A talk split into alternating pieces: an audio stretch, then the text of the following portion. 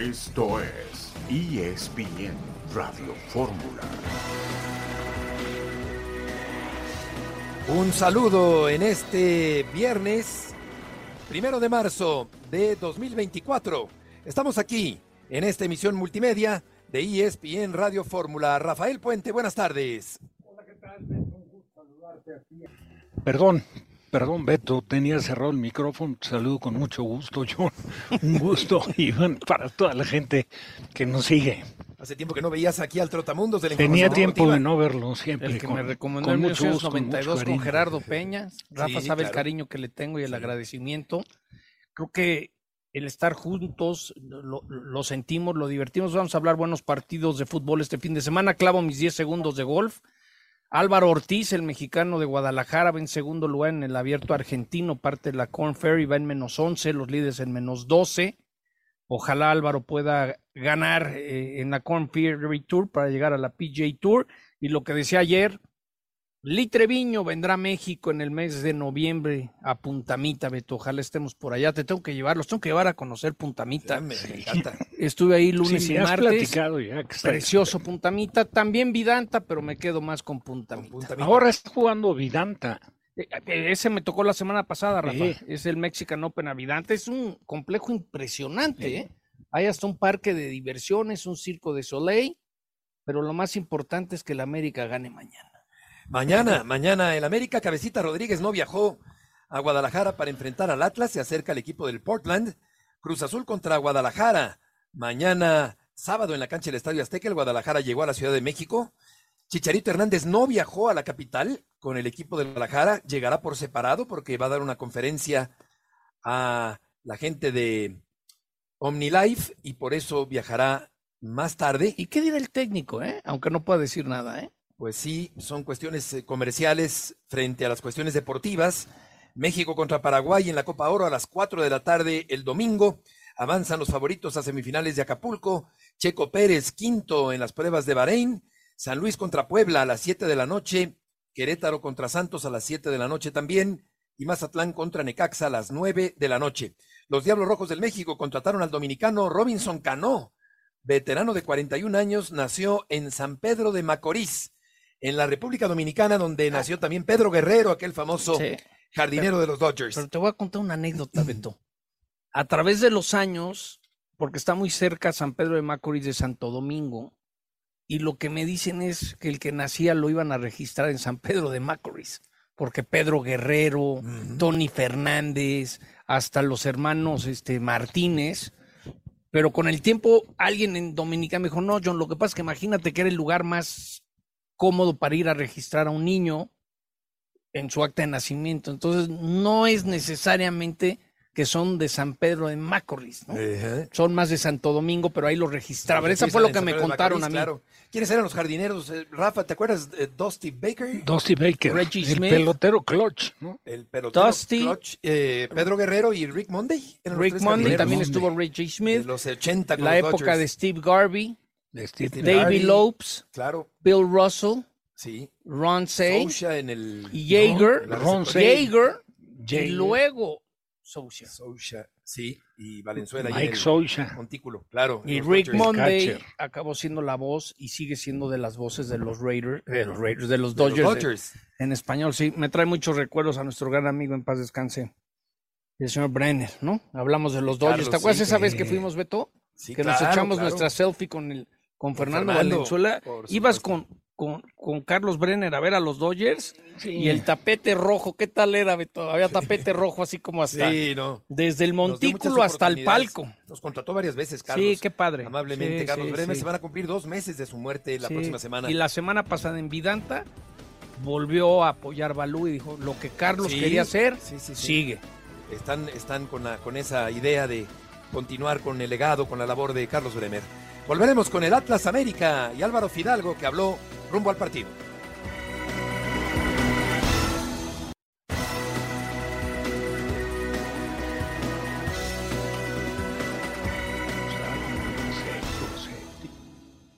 Aquí estamos de regreso en ESPN Radio Fórmula y vamos a escuchar a Álvaro Fidalgo en un momento más, pero antes vamos contigo, César Caballero, el América juega contra el Atlas allá en la Perla Tapatía. Hola Beto, ¿cómo estás? Qué gusto saludarte. Así es, el conjunto del América en estos momentos ya viaja a Guadalajara para este sábado por la noche, enfrentar al Atlas en el Estadio Jalisco y cuatro días después al Guadalajara en la ida de los octavos de final de la Copa de Campeones de la CONCACAF. Los azulcremas viajaron sin la presencia de Jonathan Rodríguez, quien se queda en la Ciudad de México a terminar de arreglar su posible traspaso al conjunto de Portland. La verdad es que en las últimas horas se comenzó a fortalecer este tema. Parecía que la negociación se había enfriado, que estaba detenida, pero Portland ha metido el acelerador, quiere llevarse sí o sí a Jonathan Rodríguez y por esta situación el uruguayo no viaja a la Perla Tapatía, se queda a tratar de poder ya cerrar esta operación que tendría que ir vendido a la Major League Soccer. Es cierto que todavía no está cerrada, pero bueno, ahí está la posibilidad y es por eso que Jonathan Rodríguez no viaja a Guadalajara. Por otra parte, antes de tomar el avión que los lleva a la Perla Tapatía, hubo conferencia de prensa con Álvaro Fidalgo, quien habló acerca del duro calendario que viene en estas próximas dos semanas con Atlas, con Tigres, tres veces Chivas y todo lo que tendrán que enfrentar, pero el español es claro y asegura, el América está obligado a ganar todos estos partidos. Escuchemos reacciones de Álvaro Fidalgo antes de viajar a Guadalajara. Tenemos todos muy claro que para nosotros es muy importante la Conca Champions. Eh, la verdad es importantísimo para nosotros eh, ganar ese torneo, pero también es importantísimo para nosotros ganar la, la liga. Así que mañana es un partido muy importante contra un rival que pone las cosas siempre muy difíciles en un estadio muy complicado.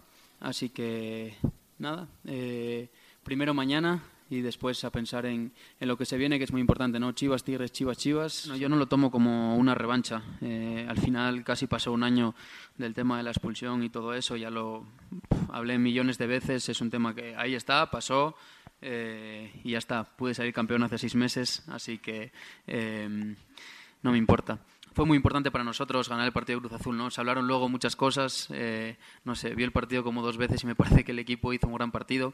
Cruz Azul venía haciendo las cosas bien. Cruz Azul utiliza un sistema y juega de una manera que tiene mucha posesión. Eh, mete tres centrales con dos carrileros, tres en medio campo de muy bien, de muy buen pie. Eso también os corresponde a todos vosotros también analizar los partidos y muchas veces, eh, al menos a mí me, cuando escuchaba estos días, no, que el América jugó defensivo, que el América eh, el otro día ganó por la mínima. Creo que hicimos un partido como lo que había que hacer. Últimamente se ha estado hablando, hay rumores sobre una posible salida de, este, de tu compañero Jonathan Rodríguez. Bueno, al final eso es un tema de, de yo en el club. La verdad que eh, nosotros no, no, sabemos mucho eh, del tema. Para nosotros Jonah es un, un jugador importantísimo, eh, un jugador que es muy determinante, muchos goles, eh, te puede cambiar el rumbo de un partido en cualquier momento, eh, mucha presencia en el área. Entonces, bueno, obviamente para nosotros es muy importante, pero no es algo que, que, yo me pueda meter o que yo pueda decir. no sé, es una cosa de, de Jonah y el club, no sé si hay, si no hay, no tengo absolutamente ni idea.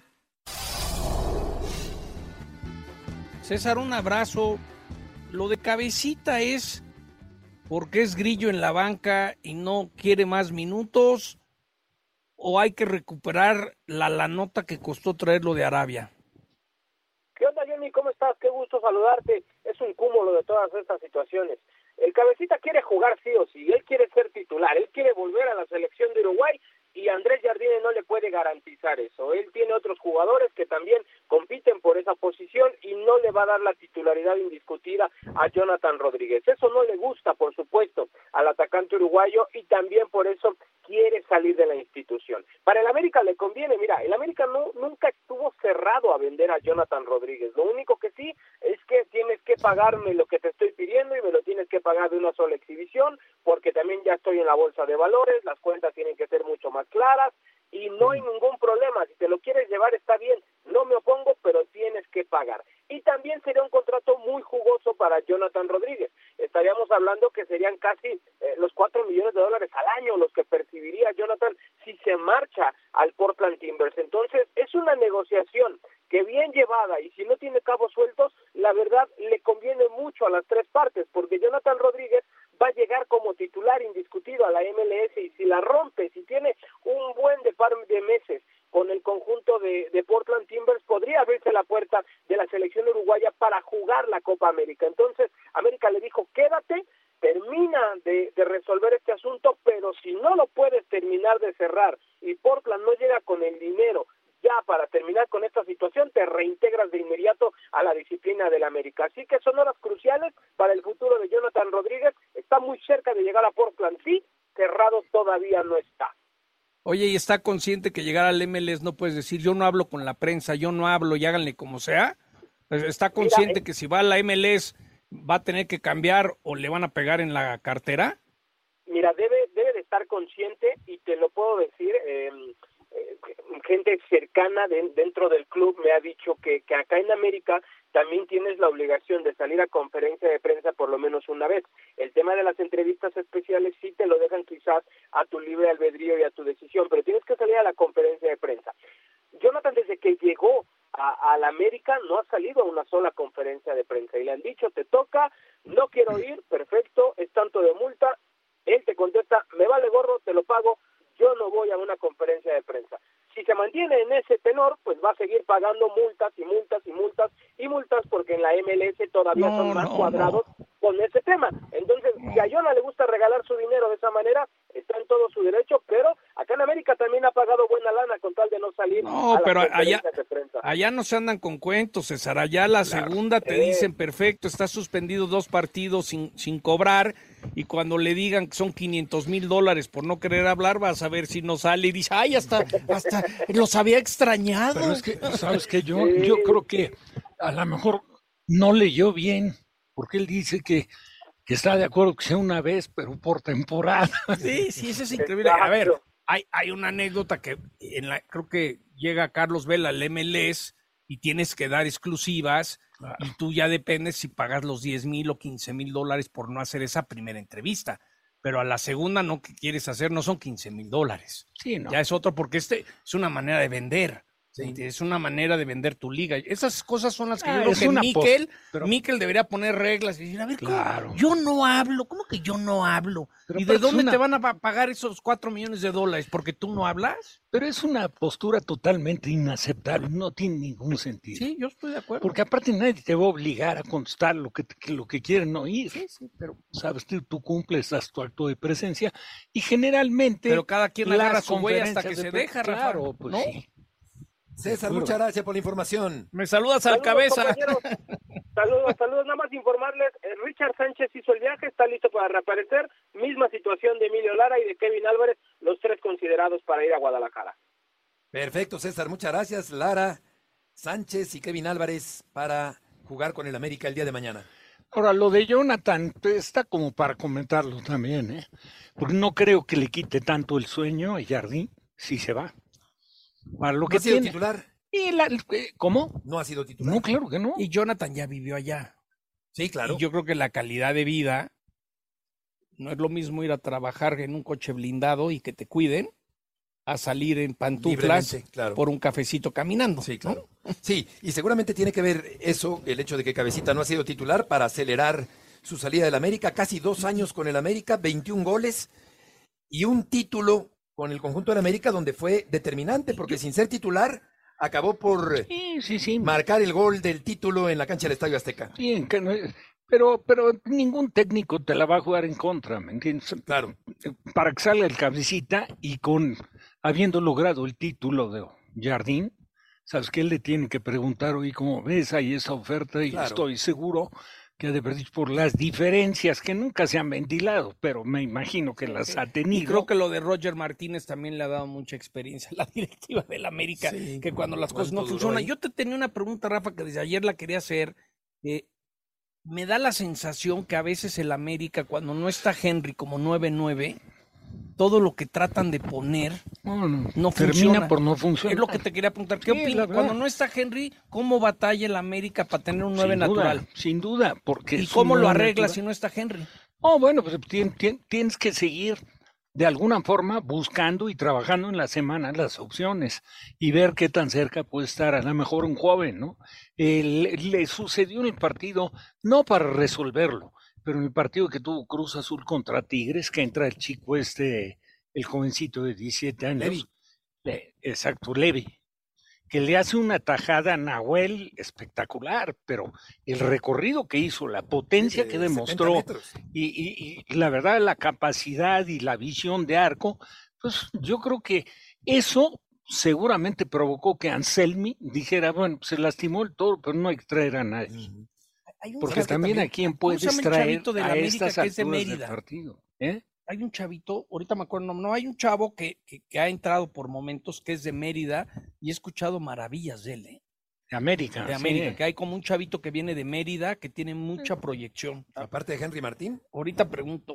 Sí, Salas. E, este es. Salas, Patricio, Salas. Ahora, sí. E, ese, los chavos de la sub-20 de América que conozco, jóvenes, dicen que este chavo tiene todo para ser Sí.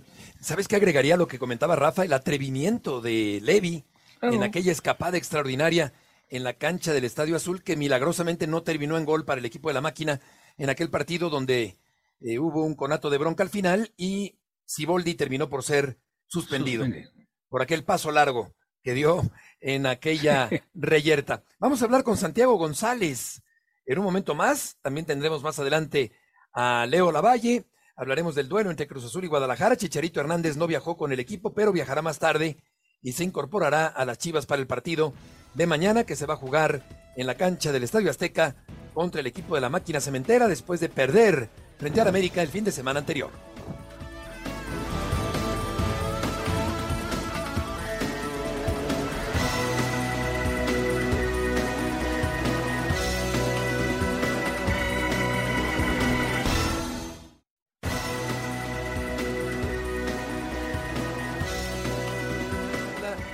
Agradecemos mucho a Santiago González que tome la llamada en día de semifinales del Abierto de Acapulco. Santiago, te saludamos Rafael Puente, John Sotcliffe y Heriberto Murrieta. ¿Cómo te va? Hola, ¿cómo están? Muy bien, aquí ya preparados para, para la noche de hoy, de, poder este, tratar de tener un gran día.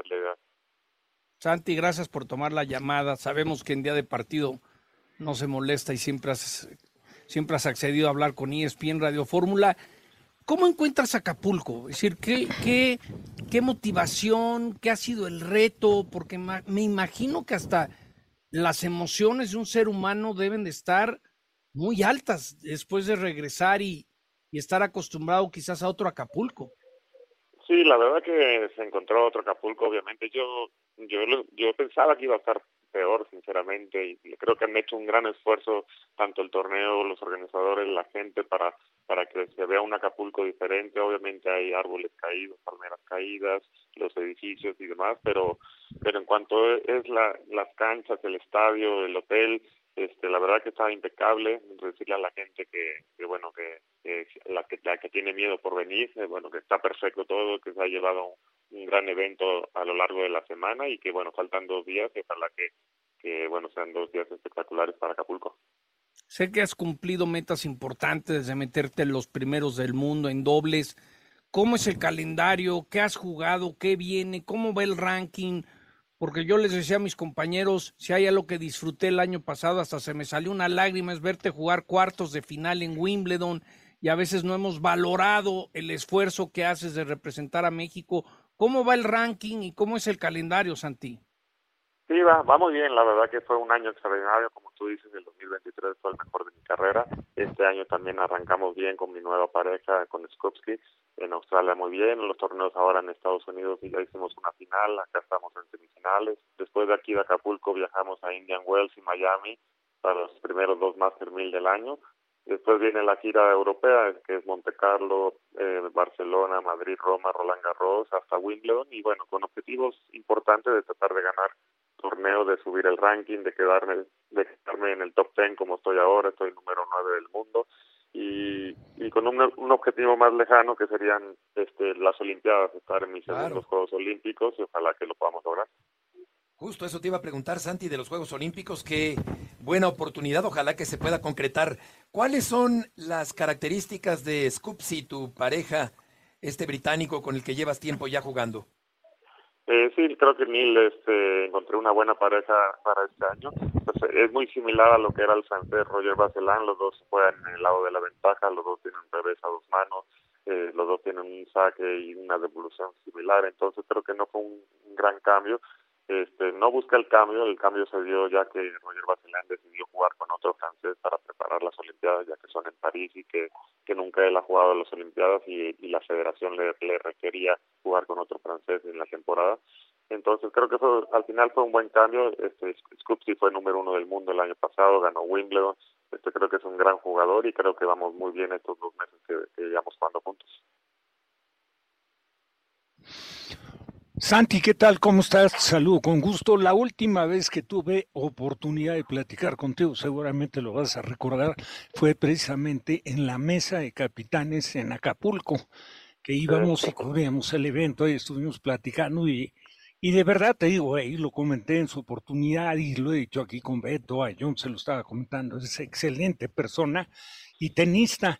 Y me emocionó mucho leer recientemente que a muchos de los torneos te acompaña tu mujer, tus hijos, y algo de lo que tienes en mente como un sueño sería en algún momento de tu carrera, que ojalá sea dentro de mucho, pensando en un retiro, el poder jugar en dobles con tu hijo.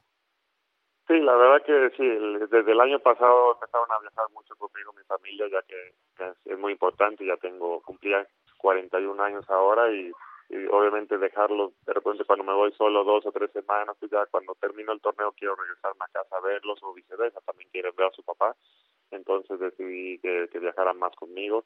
Este año van a viajar bastante conmigo, están aquí conmigo en Acapulco, vienen también a la gira de Indian Wells en Miami, entonces este poder poder este vivir estos momentos con ellos es, es muy importante para mí.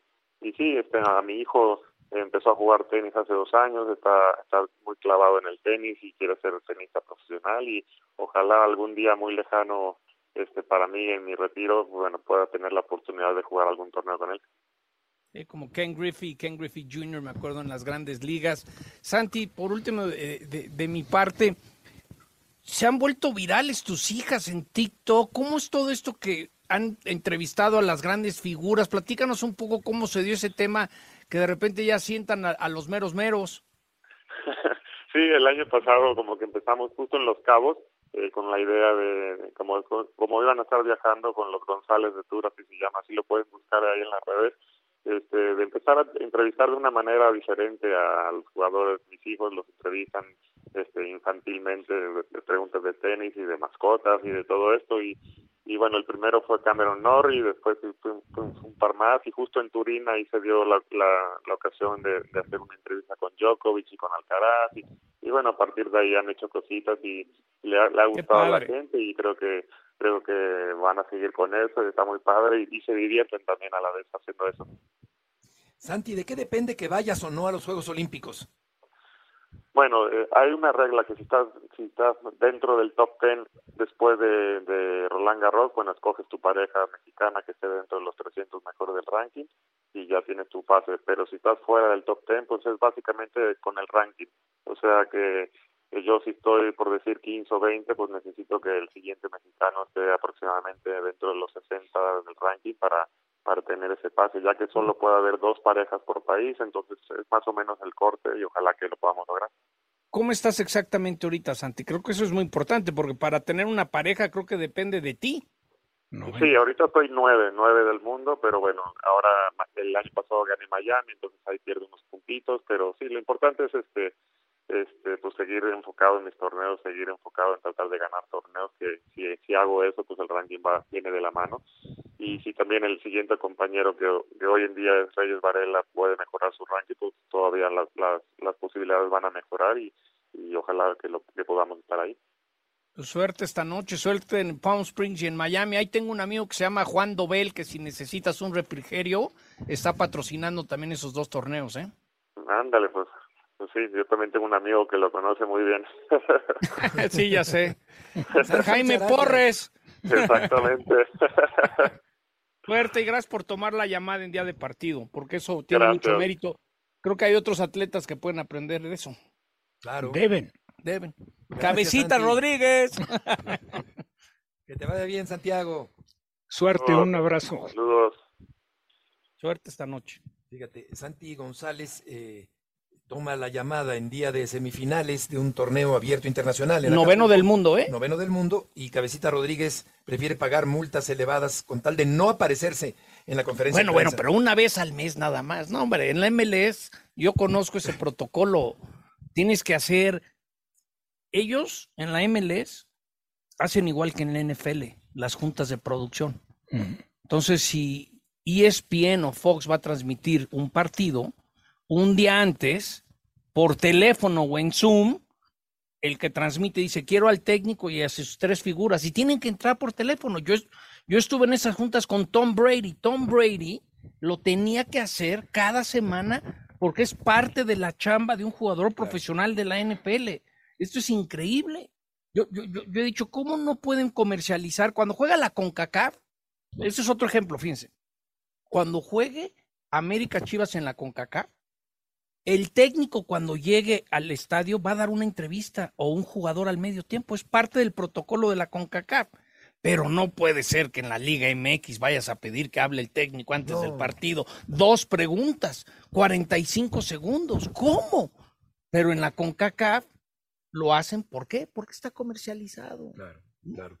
Vamos a hablar de Cruz Azul Guadalajara el día de mañana en la cancha del Estadio Azteca. Pasión, determinación y constancia es lo que te hace campeón y mantiene tu actitud de ride or die baby. eBay Motors tiene lo que necesitas para darle mantenimiento a tu vehículo y para llegar hasta el rendimiento máximo. Desde sobrealimentadores, sistemas de sonido, tubos de escape, luces LED y más. Si buscas velocidad, potencia o estilo, lo encontrarás todo en eBay Motors. Con más de 122 millones de piezas, siempre encontrarás justo lo que buscas. Y con Guaranteed Fit de eBay, tienes la garantía de que tu pieza quede perfectamente a la primera o se te devuelve tu dinero. Porque con eBay Motors, quemas llantas y no tu dinero. Con las piezas que buscas, a los precios que quieres, tu auto se convertirá en el MVP que te dará el triunfo. eBay Motors. ebaymotors.com. Solo para artículos elegibles se aplican restricciones. Eh, obvio, después de una derrota todo nos duele. Para perder hay formas, ¿no? Eh, tratamos de darle vuelta rápido a la página y enfocarnos en el partido siguiente, ¿no? Eh, obvio que tenemos muchas cosas por mejorar, por seguir creciendo. Y no hay tiempo para lamentarse, sino hay que seguirse preparando para el siguiente partido. Eh, es un equipo que, que está en crecimiento. Prácticamente cerramos filas para estar todos juntos más que nada, porque al final de cuentas todos queremos ganar, todos queríamos salir de la situación mala que estábamos pasando. Esa química o eso que hemos logrado en, en este corto plazo es importante para poder lograr cosas importantes. Y primero hay que, hay que pensar en, en la liguilla, el pase directo, estar ahí arriba. Es un partido especial. Tenemos un, un gran rival enfrente donde tenemos que eh, jugarlo de nosotros, eh, aprovecharlo, las oportunidades que tengamos, todo lo que vamos a generar, eh, buscar esos tres puntos, ¿no? que, que, nos sigan manteniendo en lo alto de la tabla. El equipo motivado. Pero bueno, la ilusión no, no, te la quita nadie y obvio vamos a ir en busca de, de, de conseguir cosas, conseguir cosas importantes.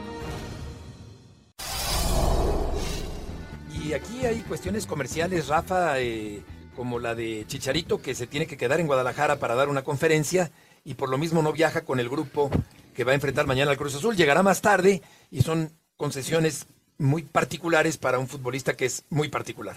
Sí, sobre todo si, si la conferencia que va a dar pues es de la empresa del dueño de Chivas también, ¿no? Sí. Pero a, a veces ese tipo de situaciones Pesa. entorpece. En, internamente en el que, claro, claro, yo, porque yo creo que no, no, no todos los jugadores lo entienden ¿eh? por parejo. Chicharito tiene, tiene que acoplarse de regreso al fútbol mexicano. Sí, debe, debe. Yo les puedo contar una. Eh, en, a nivel de selección mexicana, él tenía su alimento preparado y, y, le pidió a selección que le tuvieran su propia comida, ¿no? Y el chef de selección hacía todo lo posible. Decía, no, sabes que hoy sí me echo unos chilaquiles. Imagínate cómo quedaba el chef que le habían pedido hacer su comida especial y luego sí, finalmente sí, sí. no me la como, ¿no? no. Por decir una, ¿eh? Sí. Chicharito vendrá al partido, a final de cuentas, y puede ser que juegue, que reaparezca en el Estadio Azteca después de seis años y medio. Volveremos enseguida.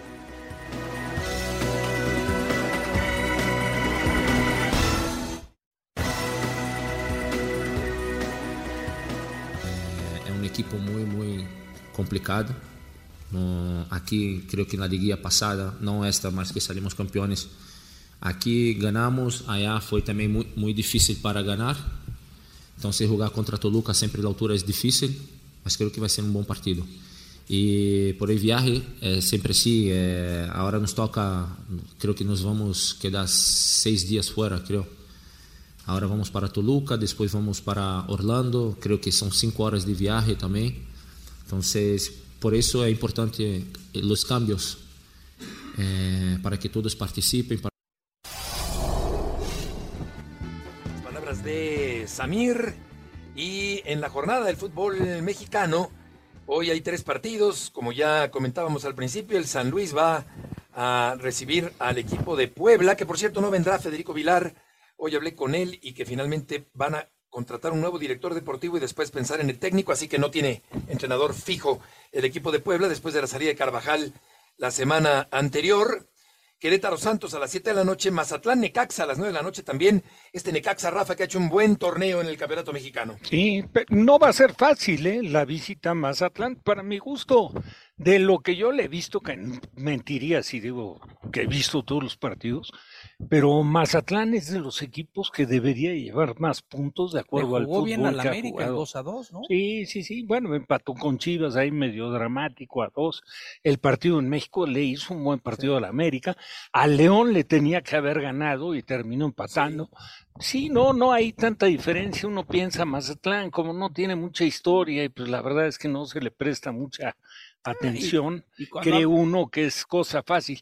Es como, por ejemplo, Toluca Toluca Tigres, a lo mejor todo el mundo lo ve muy parejo y dice, no, Tigres por el plantel que tiene, pero los últimos cinco o seis enfrentamientos que han tenido en la bombonera, ha ganado cinco Toluca. ¿eh? Sí, sí. Creo que, no sé si, ganó uno Tigres y todos los demás los ganó Toluca. Sí. Y fíjate de la multipropiedad que a veces dices que es una ventaja y luego puede ser un sufrimiento, porque eso es lo que pasa ahorita con Mazatlán y Puebla. Claro.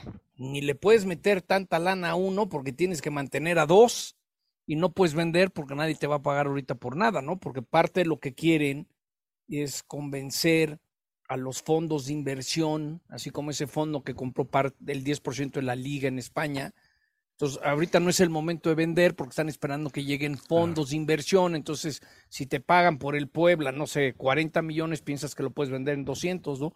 Y yo sigo pensando, y el MLS dio 500 millones por el de San Diego, pues pónganse las pilas porque aquí ya ni por ni por 30 salen los equipos en outlet, ¿eh? Sí, en outlet. Eh, Rescalvo está haciendo ahí un buen trabajo, ya lleva casi un año, Rafa. Sí. El equipo de Mazatlán. Están los gemelos. Los gemelos, sí, Los exacto. dos, sí. Son, son, Es son- su auxiliar, Eh, el auxiliar, exactamente. Vamos a hablar sobre el fútbol femenil, el partido de México contra Paraguay.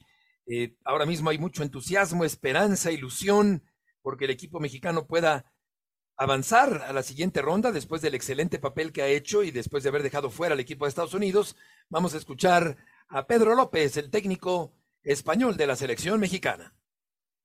Es una de las prioridades de, la Federación Mexicana de Fútbol y, de la nueva Junta Directiva o del presidente el generar una estructura eh, de fuerzas básicas que pueda alimentar a estas ligas. ¿no? Eh, para mí eso es, el paso principal, fundamental para darle estabilidad a lo que estamos viviendo en el día de hoy. Esta mañana ya, eh, como bien dice Greta y Kiana, hemos pasado página. Eh, de hecho, creo que incluso no nos viene bien ya eh, ver las publicaciones de ese partido de Estados Unidos, sobre todo porque las situaciones van a ser totalmente diferentes. Lo que hemos dicho esta mañana es que es un partido totalmente diferente, con menos espacios y que tenemos que estar preparadas física, mental, tácticamente para ver cómo vamos a solucionar esto. Y no hay más allá de este partido. Estamos preparadas para que el lunes tenemos las maletas hechas. Y las maletas o nos llevan de vuelta a México o nos llevan a San Diego. Pero no hay más allá del partido de Paraguay. Sí, enfocado Pedro López en el siguiente partido, tratando, Katia, gusto en saludarte, de ya no pensar en el pasado, de darle vuelta a la página y pensar en el equipo de Paraguay para el partido que será a las 4 de la tarde, tiempo del centro de México, el domingo.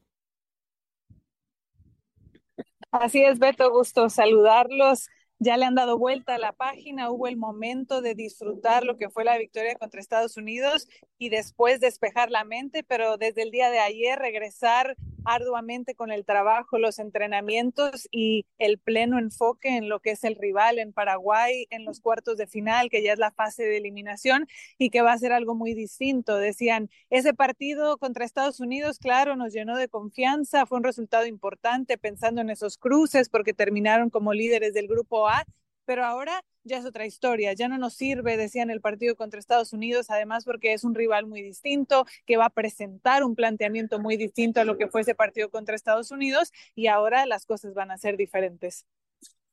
Katia, y sobre todo, si ves el primer partido contra Argentina, fue otra selección.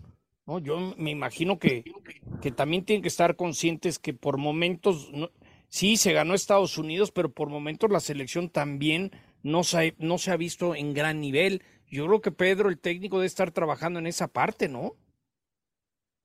Claro, porque hemos visto cómo a Pedro le gusta planear cada partido, ese planteamiento de acuerdo al rival, y justamente me parece va a ser un partido más similar a lo que se vio contra Argentina en ese primer partido, además por el estilo de la selección paraguaya, lo decían el día de hoy en la conferencia de prensa, la garra es algo que identifica también a esta selección, no le van a dejar tantos espacios a México, son muy físicas, mucho de estar también hablando en la cancha y ahí es donde México no puede perder esa concentración, no entrar en provocaciones, porque Argentina le salió su partido en ese primer duelo de la fase de grupos, llevó a México al juego que les favorecía a ellas y Paraguay va a querer hacer lo mismo. ¿Y cómo ves al grupo? ¿Estás pegado a ellas? Porque también han recibido la victoria contra Estados Unidos, han estado en las portadas, en los medios, en las entrevistas. Yo creo que están recibiendo la atención que muchas de ellas jamás habían recibido. Mucha atención. Es difícil blindarlas del todo hoy en día con las redes sociales, están viendo el eco que se está haciendo, las publicaciones, los mensajes, los periódicos, todos los reportajes en televisión, que por un lado da muchísimo gusto, claro, que se le esté dando esta difusión al fútbol femenil, lo que está consiguiendo esta selección, el logro que fue el resultado contra Estados Unidos, y en eso siguen trabajando, la parte de psicología, la parte del cuerpo técnico, de mantener al grupo metido en trabajo y dejar todo este ruido que hay alrededor, por más difícil que sea, llegue a afectar al interior el desempeño después que se va a ver en la cancha. En eh, el partido de Estados Unidos y Colombia del domingo, eh, ¿qué tan favorita es la selección estadounidense, Katia, para vencer a las sudamericanas? Va a ser un duelo durísimo, creo que es el mejor duelo, el más atractivo y también el más parejo, el de Estados Unidos contra Colombia, cuando vemos las individualidades, el juego colectivo, los logros que vienen teniendo, estamos hablando que la selección de Colombia hizo un gran papel en la Copa del Mundo, llegó a los cuartos de final, gustó mucho lo que ha presentado, la experiencia que tienen sus jugadoras y ni qué decir de Estados Unidos, más allá del resultado de que están en un momento de transición, mismo caso, hay muchas jugadoras jóvenes que vienen empujando fuerte porque hay todo este sistema, todo este nivel desde las escuelas, las universidades, las categorías inferiores de estas jugadoras que ya vienen con una preparación cuando llegan a la selección mayor, pese a su corta edad, porque vemos varias adolescentes como Jaden Shaw, como Olivia Moultrie, pero que ya han anotado y que están teniendo ese impacto precisamente por el trabajo que hay detrás. Y entonces creo que es un duelo muy parejo, yo diría 60-40 quizá favoreciendo Estados Unidos. Oye, la portera de México, Barreras, eh, y, esa es su función, poner una barrera para detener los embates guaraníes el próximo fin de semana. Y de ahí en adelante, Katia, ¿nos podrías adelantar la alineación de la selección mexicana para enfrentar a Paraguay? Barreras que ha hecho un gran trabajo y en general, ¿no? El trabajo colectivo defensivo, cuando vemos que hasta ahora México ha mantenido esa portería en cero en lo que va de la competición. Yo esperaría un 11. Pedro López es muy celoso en ese, en ese sentido, no da el 11, incluso no se los da a las jugadoras hasta que suben al camión el día del partido. Uno más similar al que se vio contra Argentina, precisamente haciendo la comparativa del 11 que presentó contra esta selección de Paraguay en los Juegos Panamericanos donde en esa línea de cuatro esperaría ver el regreso de Rebeca Bernal a esa dupla de las centrales junto a Greta Espinosa, porque el partido pasado Rebeca fue contención y optó por la dupla de centrales de Tigres en Ferral y Espinosa. Karen Luna y Nicky Hernández que vienen haciendo un gran trabajo por las laterales, el medio campo Alexia Delgado, Carla Nieto, quizá la incorporación de nueva cuenta como fue en ese primer partido de Stephanie Mayor como enganche, una de las grandes fortalezas de México es esa velocidad y lo que hacen por fuera con María Sánchez de un lado y Jackie Ovalle del otro y ya en la parte de centro delantero puede ser Kiana Palacios como fue en los Panamericanos, pero también está la opción de Charlín Corral o de Diana Ordóñez. Correcto, Katia, muy completa la información. Que te vaya muy bien. Gracias, Beto. Saludos a todos. México-Paraguay se enfrentaron, John, ¿te acuerdas en el Mundial de 86 en la cancha del Estadio Azteca? Fíjate que. México-Paraguay. Fíjate el recuerdo que tengo. Falló Hugo Sánchez el penal. El penalti de, Hugo. Y luego me fui al farolito de Tecamachalco con mis amigos charros, unas de pastor. Entonces, siempre que entro al farolito de Tecamachalco, que lo conoces tú, sí, lo ubicas el del puente. Sí, claro, claro. Y ahí fue, fue el famoso penal que falló Hugo y empataron a ceros en el Mundial de, de 86, efectivamente. En un... Fue mi viaje de graduación, mi regalo de acabar la prepa fue unas plateas con mi amigo La Rana. Ah, la ranita. Entonces íbamos a todos los partidos del Estadio Azteca. Sí, sí, pues claro, ahí estábamos ya en, en las transmisiones y fue 1-1. Ah, fue 1-1. 1-1. Entonces no fue 0-0. Romerito había metido el gol ¿Y, de... quién metió ese gol? ¿Quién metió el gol contra Paraguay? Eh, creo que fue el de Luis Flores, ahora me acuerdo, ahora lo, lo, lo, lo trato de recordar. Eh, pero, eh, pues México tuvo la posibilidad de, de, ganar el partido. Sí, Luis Flores metió ese gol. Luis Flores metió ese gol, pero el partido pudo haber cambiado el rumbo con el penal al minuto 85. Sí, se me un penalti a favor del equipo mexicano. En, en, en la portería donde salen, donde salen los jugadores. Exactamente. Vamos a ir a la Fórmula 1, al tema de la Fórmula 1, porque decíamos al principio del programa que eh, Checo, Checo Pérez quedó quinto en las pruebas de Bahrein. Eh, y vamos a ir con tu reporte, Juan Fosaroli. Un saludo grande desde Bahrein también. Sí, el frío, eso no ha cambiado, pero sí lo que ha cambiado es que hoy era un día importante por la clasificación para este primer Gran Premio de la temporada parecía que íbamos a tener alguna sorpresa, un nombre distinto de quien obtuvo la pole justamente aquí hace un año, pero bueno, apareció cuando tenía que aparecer Max Verstappen y logró su pole número 33. Recuerdan que antes utilizaba ese número ¿no? en el auto porque es un número favorito. Bueno, ahora le gusta más el 1, como dijo él, pero ya 33 poles, este piloto de 26 años, tres veces campeón del mundo. Eh, en la Q3, Justo al final, en la última vuelta, hizo 1.29, 179 y bueno, el resto quedó más relegado. Gracias, muchas gracias Juan por este reporte y Checo Pérez que espera tener una temporada importante, John, después de toda la polémica del año anterior. Sí, alguien me decía que es el piloto con más patrocinios de la Fórmula 1. Tiene como 35 patrocinios diferentes yo de lo que puedo consultar con gente que, lo apoya y lo patrocina, este de ser el último, más bien este será el último año en Red Bull. Yo creo que para Checo es muy importante ser el, el Robin de Batman, ser el buen soldadito, portarse bien, no declarar mal y seguir facturando como loco. Ya lo creo, por lo pronto está quinto, eh, quedó em, Verstappen como primero en la parrilla de salida este multicampeón holandés que ha estado por delante de Checo Pérez, consigue la pole para el Gran Premio. Eh, Checo va a alargar en quinto lugar. Leclerc y Ferrari también estarán en la primera fila. Russell y Mercedes tienen eh, la tercera posición. Y vamos a ver cómo le va a Checo, que tuvo algunas complicaciones para obtener resultados altos en eh, su clasificación. No ha sido la peor prueba de Checo, pero va a alargar desde la quinta posición para esta carrera, que es la primera de la temporada para el mexicano Checo Pérez. Y lo de Horner, ver en qué va a quedar, ¿no? Si, si, si Fórmula 1 va a investigar o ahí va a quedar, porque hay mucho morbo alrededor de todo este tema del directivo de Red Bull. ¿Y qué crees tú, John, que, que acabe pasando con ese escándalo? Pues ya Red Bull lo defendió. Sí, lo dijiste ayer. Bueno, vamos a ver en qué. Yo creo que no va a pasar nada. A lo mejor no, no eh, pasa por no, por no suceder nada importante.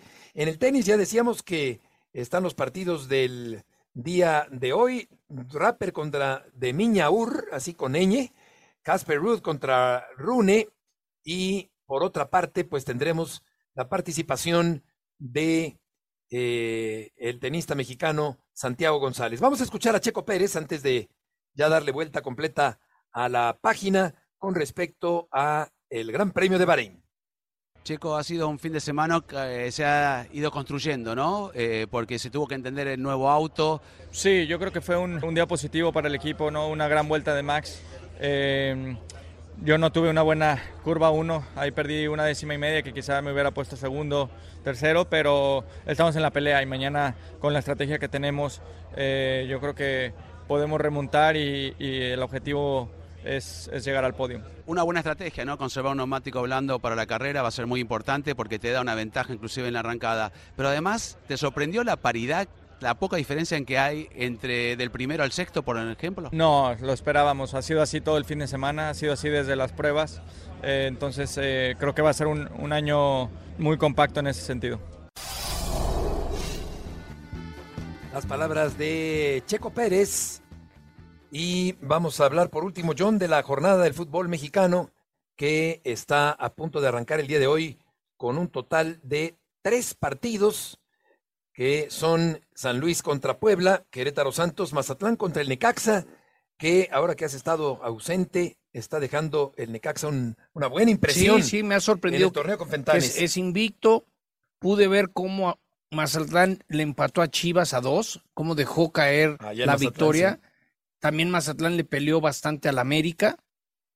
Y algunos de los horarios, ¿no? Llama la atención, Beto, para bien creo, que Toluca juega a las 5 de la tarde y no, y no al mediodía en domingo, creo que le hace bien, ¿no? Sí, mañana a las 5. A Nacho, bueno, no, no, Nacho ya está en Santos. Eh, Nacho está en Santos. Esa es de las novedades que en, mis viajes me fue cayendo el 20, Beto. Se reapareció en el fútbol mexicano Nacho Ambriz, está con Santos Laguna, Pachuca Juárez, es a las 7 de la noche, tiempo en Centro de México, Cruz Azul Guadalajara, también a las 7 de la noche en la cancha del Azteca, porque está el concierto de Alejandro Fernández en la Plaza México y las autoridades prefirieron evitar aglomeraciones mañana.